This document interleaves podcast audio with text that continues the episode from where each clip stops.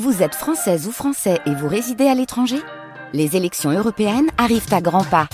Rendez-vous le dimanche 9 juin pour élire les représentants français au Parlement européen. Ou le samedi 8 juin si vous résidez sur le continent américain ou dans les Caraïbes. Bon vote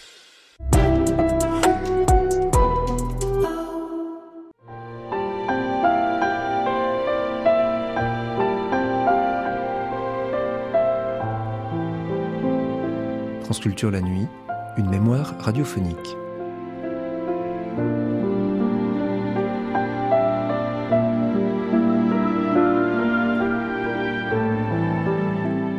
Le grand résistant, élève de Jean Cavaillès, philosophe des mathématiques, Jean Toussaint de Santi, est l'auteur, entre autres livres, des idéalités mathématiques, sa thèse, publiée aux éditions du Seuil.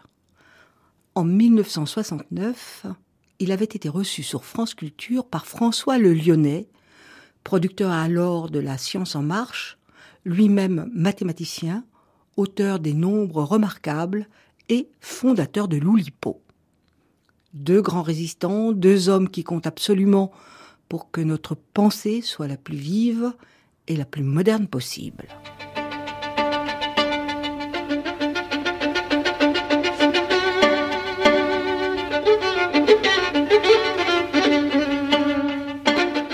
La science en marche, une émission de François Le Lyonnais. Aujourd'hui, les mathématiques sont-elles un objet? Avec Jean Toussaint de Santi.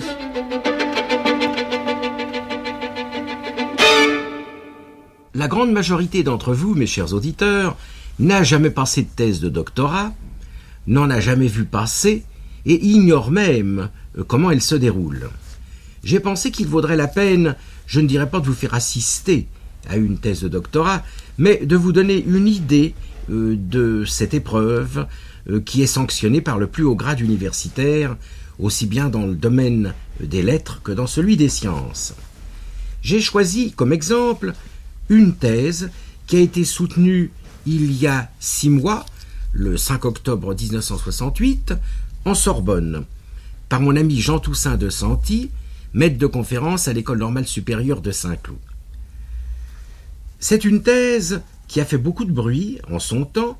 On en a parlé non seulement bien sûr dans les milieux savants et universitaires, mais aussi, et c'est pourquoi euh, il valait la peine euh, de lui ouvrir cette tribune, mais aussi dans des journaux quotidiens, dans des hebdomadaires de grands tirages qui sont lus par un public nombreux. Cette thèse est intitulée Les idéalités mathématiques, euh, elle vient de paraître aux éditions du Seuil. C'est un gros volume de 319 pages. Euh, c'est dire qu'il est d'une lecture sérieuse, mais néanmoins passionnante. Ce titre, Les idéalités mathématiques, ne vous sera peut-être pas euh, immédiatement compréhensible. Il va falloir que nous nous en expliquions. Nous reviendrons sur ce titre. Il mérite l'explication. Mais auparavant, je voudrais te demander quel était ton jury de thèse pour qu'on sache qu'est-ce qu'un jury de thèse, comment il est composé? Le président était René Poirier, professeur à la Sorbonne, et il était accompagné de deux philosophes, Suzanne Bachelard et Martin, et de deux mathématiciens, Lichnerowitz et Choquet. Alors il y avait, selon l'usage, un usage euh, que nous ne discuterons pas ici, euh, sera-t-il changé ou sera-t-il conservé? Il y avait il y a une deuxième thèse qu'on appelle la thèse complémentaire, peut-être moins importante ou plus spéciale. Quel était en tout cas le sujet de cette deuxième thèse qui n'était pas les idéalités mathématiques dont nous allons parler? Le sujet en était beaucoup plus technique et plus limité. Il s'agissait des problèmes de la mesure, mais je ne crois pas qu'il soit utile d'en parler ici. Non, non. Surtout que le mot mesure n'est pas pris dans le sens de mesure d'un coupon d'étoffe ou même de mesure de la Terre, mais dans le sens mathématique du mot, qui est un sens encore plus technique. Combien de temps a duré la discussion? Environ quatre heures. Et tu as reçu la mention très honorable, qui est, si je comprends bien, la mention euh, la plus élevée dans ce domaine. Disons que c'est la mention usuelle. Oui. Homme. L'habitude, en cette sorte d'épreuve, est de demander au candidat, euh, avant de développer les résultats auxquels il est parvenu, d'exposer au jury comment sa thèse a pris naissance, quels ont été euh, ses premiers pas. Je vais te poser la même question que t'ont posé les membres du jury de thèse. Mais à la fin des années 1940, j'étais allé trouver mon maître, Gaston Bachelard, avec en tête un projet de thèse qui était proprement démentiel, parce que j'envisageais de raconter l'histoire de la théorie des fonctions de variables réelles depuis Archimède jusqu'à Lebesgue. Ce n'est pas une petite chose, oui. Oui, c'était un projet d'ignorant. Mais Bachelard ne s'est pas moqué de moi. Il m'a dit, eh bien, écoutez, vous n'avez qu'à commencer, vous verrez. Évidemment, je n'ai pas tardé à voir. C'est-à-dire que j'ai retranché. Et petit à petit, mon projet s'est transformé. Il, au lieu d'écrire un livre d'histoire, ce que j'avais en vue au point de départ, j'ai écrit un livre consacré au statut des objets mathématiques dans l'histoire. Et c'est l'objet du travail que j'ai fait pour cette thèse. Nous pouvons entrer maintenant dans le vif du sujet. Qu'est-ce qui, dans ton apprentissage philosophique, a pu te conduire aux mathématiques? Y avait-il dans la manière dont tu as appris la philosophie quelque chose qui ne te satisfaisait pas? Tu aurais pu te contenter, comme on le fait d'habitude, et parfois d'ailleurs de manière fort intéressante, de te tailler un sujet, comme au fond d'ailleurs tu en avais euh, un peu l'intention justement au début, de te tailler un sujet dans l'histoire de la philosophie, dans l'histoire de la philosophie d'un certain domaine ou d'une certaine euh, notion. Bien, la question que tu me poses est tout à fait fondamentale, parce qu'elle concerne la nature du rapport entre la philosophie et les sciences d'une façon générale. À coup sûr. il y a deux manières de considérer ce rapport. On peut d'abord être très présomptueux en tant que philosophe et croire que l'on va donner des leçons aux hommes de science simplement parce qu'on disposerait d'une vérité supérieure. Bon, ce n'est pas le cas. Non, nous le savons. Nous le savons. Il vaut donc mieux que les philosophes essayent d'apprendre une science. Euh, le, choix de la science à apprendre est guidé par les intérêts philosophiques euh, du philosophe qui désire apprendre. Les miens étaient les suivants. Je m'intéressais au problème du rapport entre la vérité et l'histoire. Comment se fait-il qu'il existe des vérités qui aient l'air d'être indépendantes du temps et qui cependant soient produites dans le temps qui euh, résistent ou qui survivent aux conditions historiques qui leur ont donné naissance, alors qu'elles ont été produites dans des conditions historiques, sociales, culturelles bien déterminées. C'est ce problème qu'il s'agissait de comprendre. Eh bien, les mathématiques, pour poser un tel problème et pour l'analyser, constituent un cas pur, d'une part, parce que leurs vérités sont incontestables, et d'autre part, parce qu'elles sont historiques. Évidemment, comment euh, raccrocher le temporel à l'intemporel, d'une certaine, manière. C'était la question. Ce n'est donc pas un travail d'histoire. Mais alors, qu'est-ce que c'est? C'est un travail dans lequel on essaye de rechercher comment des objets, qu'on appelle des objets idéaux, c'est-à-dire des objets qui ne se rencontrent pas au coin des bois, des objets qu'on ne peut pas toucher, qu'on ne peut pas voir, mais qui cependant ont leur manière propre de résister, parce qu'on ne peut pas en faire ce qu'on veut, Comment donc ce genre d'objet, par exemple Racine de 2, ou le trinôme du second degré, ou tout ce qu'on veut, existe historiquement? Ces objets ne se réduisent pas à des données subjectives fugaces. Ils résistent, ils paraissent à un moment donné sur la scène de l'histoire, ils tiennent un langage qui leur est propre, et ce langage, ils l'imposent. Or aujourd'hui, par exemple, on apprend aux enfants le trinôme du second degré. Ce qu'ils apprennent est vrai. Euh, c'est vrai aujourd'hui, c'était vrai en 1789, euh, c'était vrai au point de départ. C'était vrai aussi, peut-être même, avant qu'on ait parlé du trinôme du second degré. Oui, parce qu'il y avait sans doute des formes de relations entre les objets ou des formes de relations entre les opérations pratiquées qui conduisaient au trinôme du second degré. Il s'agit de comprendre comment cette vérité indépendante du temps a été porté au jour dans le temps à travers toutes sortes de détours, de difficultés, d'astuces. C'est cela le problème. Je te remercie d'abord de prendre des exemples qui sont simples et qui appartiennent, euh, jusqu'ici en tout cas c'était le cas, aux mathématiques de l'enseignement secondaire, ta formation mathématique est très supérieure euh, à ce niveau. Euh, bien sûr, c'est celle du, niveau universitaire et même, disons, du niveau du troisième cycle en mathématiques. Mais si nous avions choisi des exemples tirés, je ne sais pas, de Bourbaki ou de l'intégration dans un domaine spécial, nous aurions trouvé quelques auditeurs fort intéressés, mais une majorité qui aurait été découragée. ceci dit, bah, dans une recherche de, de, ce genre, on est donc conduit à affronter les philosophies traditionnelles de l'histoire. Alors quelle est ta position sur ce point? Bien, on peut dire que les philosophies traditionnelles de l'histoire peuvent se diviser en gros en trois tendances.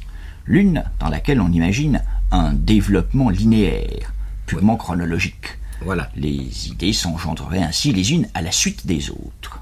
L'autre, c'est une forme de développement dans laquelle on supposerait qu'au point de départ, il existe pour ainsi dire euh, la racine du développement sous la forme du concept non encore développé. Ainsi, par exemple, Hegel imaginait le développement de l'histoire comme un développement nécessaire qui serait l'épanouissement euh, de puissance restée, pour ainsi dire, implicite et renfermée au cœur de l'idée. Toute, la plante étant déjà dans la graine. La plante étant dans la graine et tout ceci se développant. Et enfin, il y a une troisième conception, qui est seulement la conception empirique, qui consiste à dire, eh bien, les choses apparaissent comme elles peuvent, d'une manière absolument arbitraire, et puis ce sont les gens, les individus, qui sont tout puissants et qui peuvent créer selon leur propre complexion. Et il y a donc des individus et un temps neutre. Bien, ces trois conceptions me semblent euh, erronées, en tout cas ne pas convenir lorsque le problème qui se pose est de comprendre le mode d'existence des objets mathématiques. Il n'y a pas de développement linéaire, parce que le temps est sinueux, parce que l'histoire a des détours, l'histoire a des ruses, il y a des chutes, il y a des ruptures, il y a des recommencements, des oublis, etc. Les exemples ne manquent pas. Le développement n'est pas préfabriqué, parce qu'il y a de la nouveauté, parce qu'on ne peut pas prévoir absolument ce que seront les mathématiques de demain, bien qu'on voit à peu près leur forme, mais nous ne savons pas exactement quel sera leur contenu. Et enfin, il n'y a pas non plus de développement arbitraire. Il s'agit donc de voir comment un développement peut être réglé sans cependant être préfabriqué et sans être absolument linéaire. C'est là la conception d'histoire à laquelle il me semble qu'il faut réfléchir. Je ne dis pas que j'en ai une, que j'ai une conception d'histoire qui me permet de répondre à ces questions, mais je crois que c'est dans ce sens qu'il faut chercher, tâcher de comprendre à la fois ces divers caractères. Alors, tu as écarté en quelque sorte euh, trois conceptions de l'histoire, il y a euh, un mot qui me vient à la bouche. Est-il correct? Ce sera à toi me l'indiquer. C'est le mot dialectique. Euh, qu'en est-il de la dialectique? Est-ce qu'elle n'offre pas un modèle de développement qui est moins simpliste, plus satisfaisant que les trois modèles que tu viens de critiquer? J'ai évité l'emploi du mot dialectique. Je l'ai fait en raison de l'ambiguïté du mot, parce que tantôt on l'entend dans le sens de développement ouvert, dans le sens de mouvement conflictuel. Alors je crois qu'on peut chercher à la loupe ce qui n'est pas dialectique. Toute fausse sera dialectique, toute forme de développement sera dialectique. C'est donc un sens trop large pour qu'il puisse nous permettre ici de resserrer, de resserrer la conception de l'histoire qui convient. Euh, tantôt on l'entend dans un sens beaucoup plus strict, développement par résolution de contradictions, en tant que ces contradictions maturent pendant un certain temps, puis à un moment donné éclatent et exigent leur solution. Alors là, pour ce qui concerne le développement des mathématiques, euh, c'est une conception pour le coup beaucoup trop étroite, parce qu'on serait vraiment obligé de les mettre sur un lit de focus et de couper tout ce qui avance, n'est-ce pas, pour pouvoir les mettre, les, accorder avec cette conception-là. Euh, c'est pourquoi j'ai évité l'usage du mot.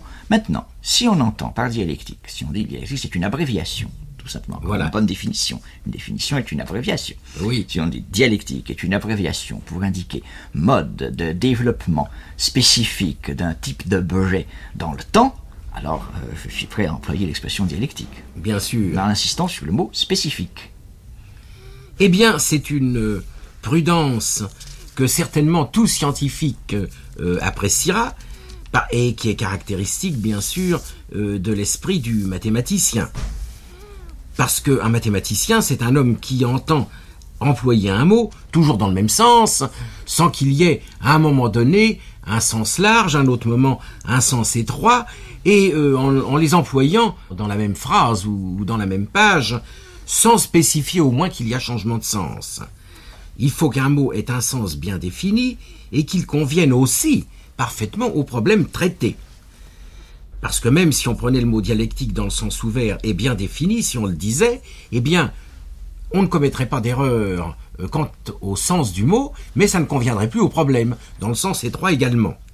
Mais est-ce qu'on doit en déduire que l'histoire, parce qu'on pourrait penser cela, parce que tu viens de dire, est-ce qu'on doit en déduire que l'histoire se fait sans qu'il y ait de loi Il y a de temps en temps de, euh, des livres ou des textes qu'ils prétendent et qui disent, vous savez, la marche de l'histoire euh, au triomphe du socialisme, au triomphe de l'Église, au triomphe de je ne sais pas quoi, de, des bonnes causes, de, telle ou telle cause, ça n'existe pas et euh, c'est après qu'on met un ordre. Qu'en penses-tu? Y a-t-il des lois ou y en a-t-il pas? Je pense qu'il y a des lois, mais je dirais que ce sont des lois locales, ah. des lois dont la, le mode d'action, euh, comme le mode d'action de toute loi d'ailleurs, dépend des connexions qui vivent à tel moment, euh, qui vivent dans telle région et qui se constituent dans telle région.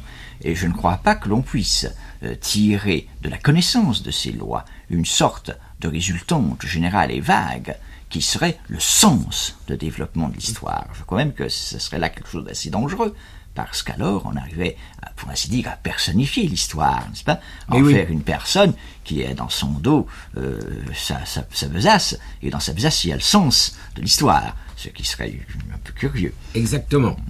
Je remarque d'ailleurs euh, que tu emploies euh, dans tes explications des termes qui sont fréquents en mathématiques, local, connexion, mais ils appartiennent également au langage ordinaire et euh, pratiquement dans le même sens. Ils n'ont pas besoin d'explication. Mais euh, par contre, si ce que tu viens de dire ne me paraît pas demander plus d'explications, ça pourrait être illustré par des exemples. Eh bien, je considère par exemple le développement euh, de la mécanique. vous pourrez être tenté d'imaginer une sorte de développement linéaire. La mécanique aurait commencé euh, d'une manière scientifique, nest pas, dans Archimède, puis après ça, elle aurait dormi un certain temps, puis elle aurait, commencé sa naissance au monde Galilée, et depuis on aurait assisté à une sorte de développement nécessaire, euh, produit par l'engendrement, les exigences d'engendrement des concepts. On pourrait donc imaginer une sorte de loi. Un point de départ lent, puis après cela, des conditions sociales favorables et techniques favorables, des conditions culturelles favorables, et un développement impétueux. Ben, en fait, il n'en est pas ainsi. Parce que si l'on veut comprendre la naissance de la mécanique dans la période alexandrine, la période d'Archimède, Syracuse, il faut replacer euh, Archimède dans son temps. Il faut replacer cela dans le profil technique de la société grecque. si bien que la naissance de la mécanique ne témoigne pas pour l'avenir de la mécanique, mais elle témoigne pour les conditions locales dans lesquelles elle s'est développée, dans lesquelles elle est apparue. L'esclavage, l'esclavage, tout ce qu'on veut, le, niveau technique de la société, les exigences euh, d'études, d'analyse de certains, de, fonctionnement des machines simples, l'analyse du phénomène des corps flottants, etc. Ce sont donc euh, ces problèmes sont nés là. là As-tu un autre exemple? Oh, mon Dieu, je pourrais avoir l'exemple de l'arithmétique des Grecs, par exemple, oui. n'est-ce pas? On pourrait ici aussi être tenté d'imaginer une, naissance, une maturité, etc. En fait, il n'en est rien. L'arithmétique grecque se referme d'une certaine façon sur elle-même et elle constitue un univers théorique euh, qui répond parfaitement aux possibilités de la production de la science grecque et qui ne peut à aucun moment se reproduire. Mais ça se produit dans ces conditions-là, ça ne se reproduira pas. Bien que les Grecs, et on, a dit qu'ils ont constitué un système qui est équivalent à ce corps des réels, c'est très bien, il est tout à fait équivalent, seulement il est équivalent dans un autre domaine.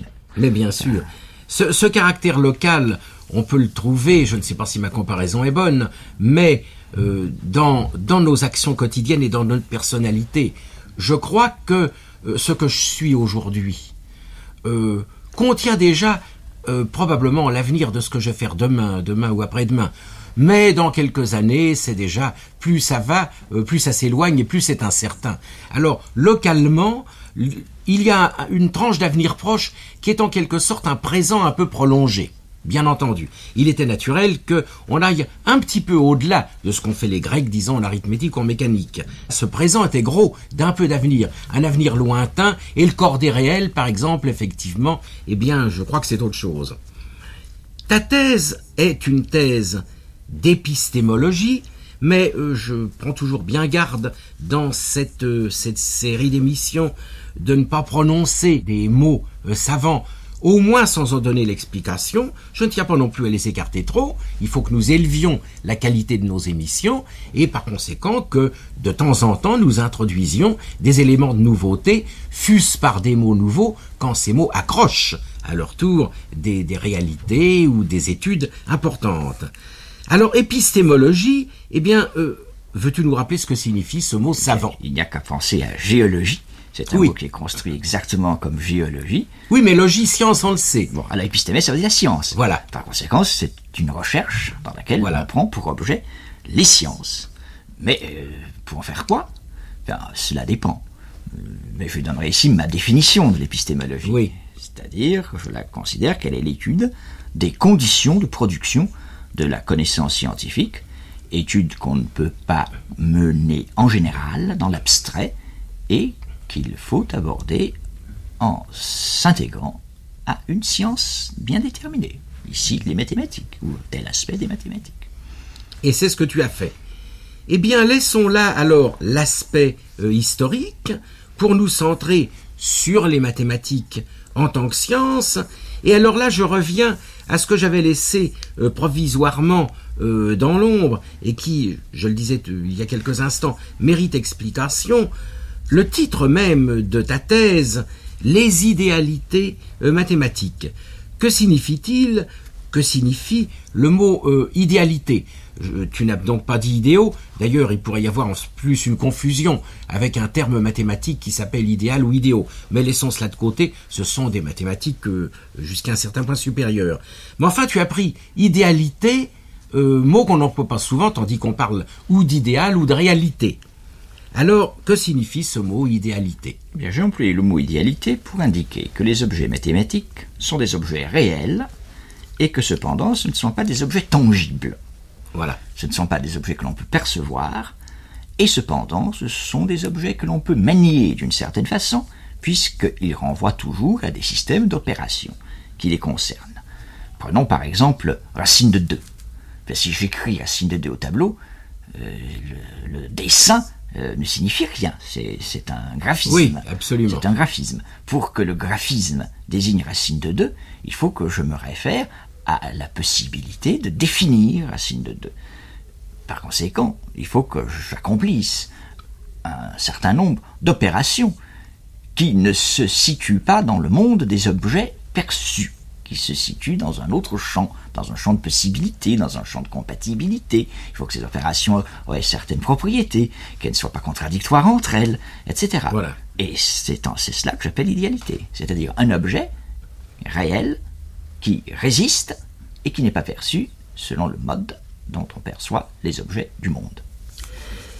Il faut donc, tu, viens de le dire, une réalité euh, indépendante de notre pensée, un monde extérieur avec lequel on se bat, car ce qui fait un objet, c'est quelque chose qui résiste au fond. C'est, je ne dirais pas une définition de l'objet, mais euh, quelque chose qui est au voisinage de cette définition.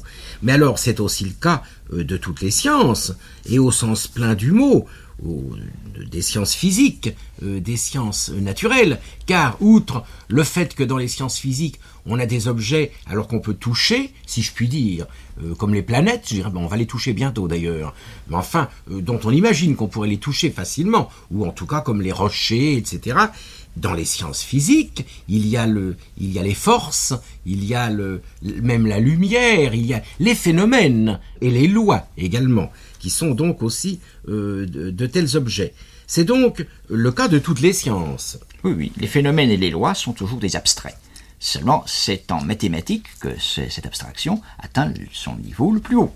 Et c'est pourquoi les mathématiques constituent, pour analyser ce genre d'objets, un cas privilégié. Et plus facile, d'ailleurs, que c'est Oui. beaucoup plus difficile en physique. À cause Oui, oui. justement de, de- de la complication extrême Oui. des relations entre l'expérience et les- euh, le raisonnement. Mais évidemment, le mathématicien, d'ailleurs, euh, a toujours l'impression euh, que faire de la physique, c'est mettre beaucoup d'impureté dans l'abstraction. Euh, impureté, euh, oui, d'une certaine manière, mais euh, de quelle importance cette impureté, c'est une autre question. Eh bien, est-ce qu'on peut parler de réalité mathématique qui serait éternelle, d'une sorte de ciel mathématique en quelque sorte, dont les idéalités mathématiques seraient les astres Non, parce qu'alors on ne ferait pas de mathématiques. Elles seraient toutes écrites. Il Oui. suffirait de lire, ce qui n'est pas le cas. On a pu le croire à un moment, n'est-ce pas, tout à fait à la naissance, à l'aube C'est de la pensée mathématique, pour d'autres raisons d'ailleurs, pour des raisons philosophiques, idéologiques. Maintenant, c'est devenu impossible étant donné le caractère de la pratique mathématique. Sa conception platonicienne, Oui, ou notamment des ou pythagoricienne, pythagoricienne, pythagoricienne. des, des mathématiques. Oui, oui. Alors, tu as raison, maintenant, euh, c'est un état d'esprit qui est disparu. Peut-être pas complètement, euh, si j'en crois même quelques fréquentations que j'ai chez des mathématiciens qui se trouvent en minorité, mais il n'y a pas si longtemps que ça encore, il y a moins d'un siècle, un mathématicien, et quel grand mathématicien, que j'admire beaucoup et toi aussi certainement, Hermite, par exemple, euh, croyait à, cette réalité objective, extérieure à l'homme, des réalités mathématiques, dirais-je, au lieu d'idéalités mathématiques, puisque Hermite, en plus, était très croyant, il, il était très catholique, et euh, il était convaincu, il l'a écrit, que quand son âme irait au ciel, il verrait, il verrait les fonctions transcendantes, comme nous voyons euh, des animaux ou des plantes, par exemple. Oui, mais il n'aurait jamais vu de fonction continue sans dérivée. Ah, c'est possible. Ah, ça, c'est la, c'est la, c'est la condamnation. Elles qui- l'ont scandalisé, en Eh oui, effet. eh oui. Étaient qui- impossibles. Impossible, ce qui prouve que son ciel était un ciel souhaité. Donc un fétichisme, d'une certaine façon.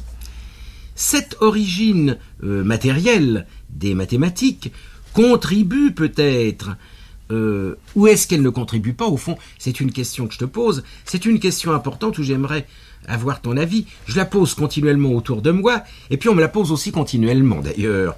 C'est cette explication qui paraît tout à fait euh, être simple et euh, ne pas prêter même à la discussion, très mystérieuse à d'autres, de l'accord des mathématiques et des sciences du monde extérieur, et même et des techniques. Quand on construit un pont, quand on fait n'importe quel ouvrage, n'importe quelle fabrication, et quand on veut expliquer les phénomènes en physique et en chimie, on se sert de mathématiques et, et- et ça réussit. Alors ça pose un problème qui étonne toujours certains. Eh bien, qu'en est-il? Eh bien, si les mathématiques concernent l'étude des opérations les plus générales que l'on peut effectuer sur des objets quelconques, il est à prévoir que plus elles sont abstraites, plus elles trouvent de champ d'application.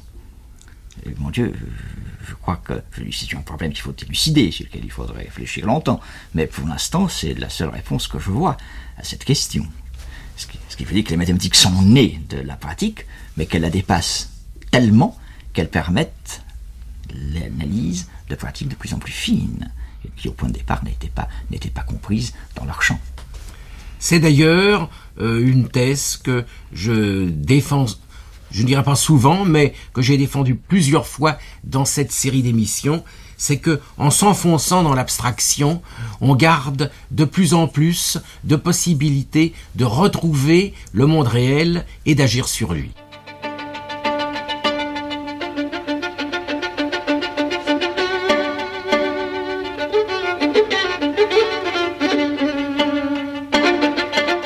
Science en marche.